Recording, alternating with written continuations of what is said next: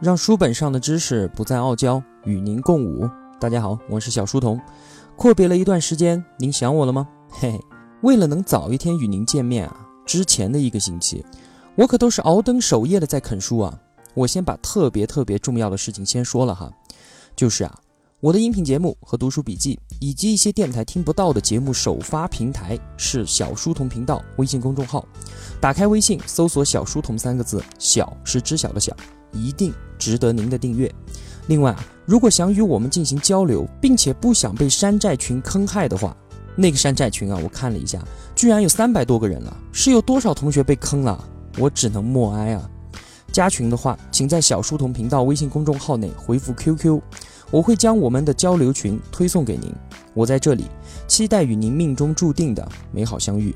最后，请在喜马拉雅上找到小书童频道的 ID，还有专辑，订阅、点赞、评论，这样可以极大的帮助到我的成长，让更多的同学看到我。小书童再次叩谢。嗯，重要的事情说完了，下面开始说不怎么重要的事儿。我解读的第四本书就是大名鼎鼎的《人类简史》，作者尤瓦尔·赫拉利。我想喜欢读书的你，就算没有读过这本书，也一定听说过它。在2005年，这本书的火爆程度简直就是前所未闻。我听到过很多的大佬都在推荐《人类简史》，或者贩卖传播着作者的思想。微软的比尔·盖茨和 Facebook 的扎克伯格，他们俩的私人书单上面啊，都出现过它。《人类简史》首次出版是在二零一二年。这本书在刚刚出版的时候是非常非常的困难，并没有被出版商所看好。你敢相信吗？作者赫拉利教授说，这本书写作的出发点是给那些其实并不怎么了解历史，而且刚开始对这些问题感兴趣的朋友们做一个系统的知识普及。那么这样的书交到了出版商的手里，出版商说啊，你这种书不会有什么好前景的。哎，要不然你干脆自己花钱出版算了吧。现在看来啊，简直就是一个天大的笑话。而我们生活中的戏剧性，不正是因为它的不可预测吗？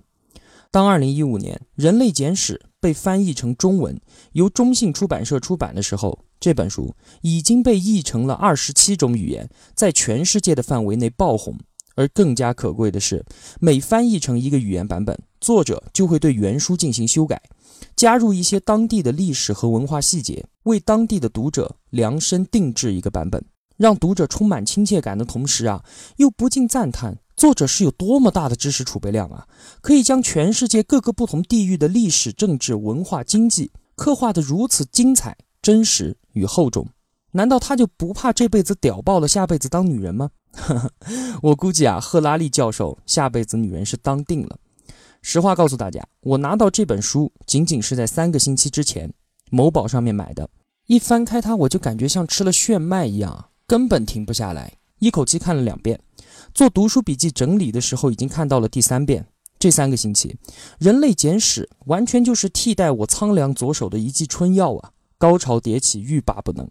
屌爆的赫拉利对《人类简史》的叙述，不仅仅是鸟瞰的高度，而是站在了卫星的高度啊，进行卫看。他以人类文明演化的十万年时间为尺度，以站在宇宙中的上帝视角俯视整个人类，如何从一个普通的物种，经过三次大革命，不断的改变自身和周边的世界，登上了食物链的顶端，而最终手中握有终结历史进程能力的人类，成为了万物之灵。那么，《人类简史》算是一本历史著作吗？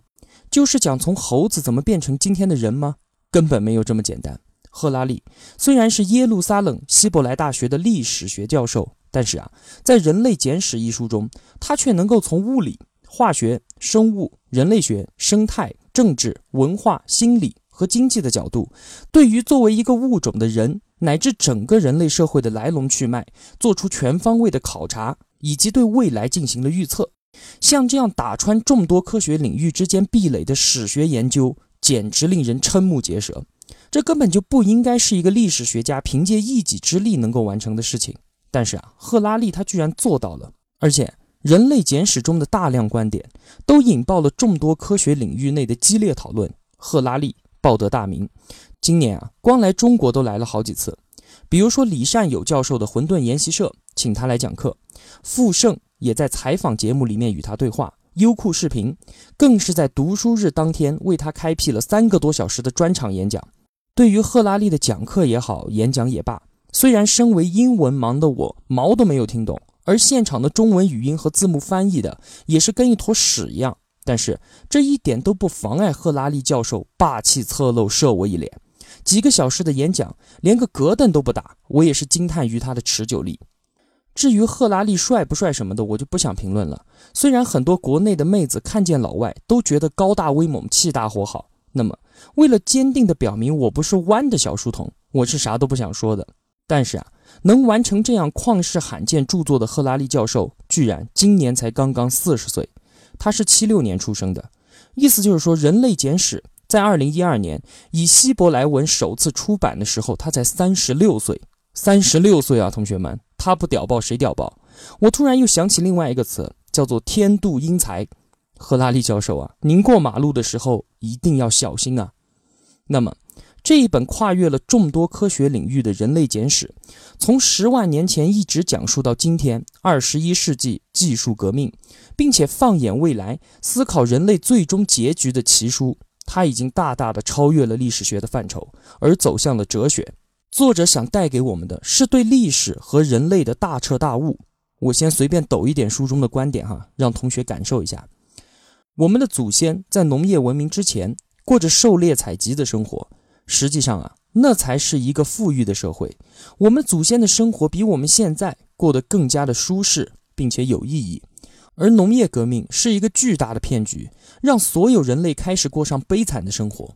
您一定以为是我们人类驯服了小麦，但是您一定没有想到，其实是小麦驯服了人类。金钱是有史以来最普遍也是最有效的互信系统。它确实能给人类个体带来快乐，但是，一旦超过某一个限度，它就无效了。人类是悬挂在自己编织出来的意义之网上的动物，我们每个人都生活在客观世界的同时，也生活在我们编织出来的故事里。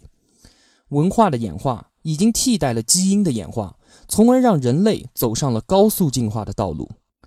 每当人类整体能力大幅增加，看来似乎大获成功的同时，其实，个人的痛苦也在随之增长。科学革命并不是一场知识的革命，而是一场无知的革命。科学革命起步的伟大发现就是发现我们人类对于最重要的东西其实毫无所知。科学家不仅可以改造身体，还可以改造心灵。我们正在探索的生物工程、仿生工程和无机生命工程，正在让智慧设计取代自然选择。这些改变触及的会是人类的本质，就连人的定义都有可能从此不同。我们的快乐并不源于对世界的改造和我们自己的得到，而是源于生物化学，所以我们永远不可能满足。然而，佛教所崇尚的内心平静，居然与现代生物化学殊途同归。怎么样？谁再告诉我这是一本历史书，打死你我都不信啊！那么，上面这些观点，同学们听得懂吗？只听这么句话，肯定是一头雾水，无法理解嘛？不然还要我干嘛呢？对吧？北京大学历史学教授高毅在为《人类简史》作序中这样说道：“啊，对于这种高深莫测的人生哲学问题，赫拉利的回答离真正的答案可能还很遥远。然而，他的努力是可贵的。我相信，读了他的这本书之后，一定会有更多的人来参与对这一问题的思考。而一旦传说中的人生真谛，开始为越来越多的人所感悟，人类的历史或许不仅能够长久地持续下去，而且还能呈现出更健康的模样。怎么样，对人类简史有兴趣了吗？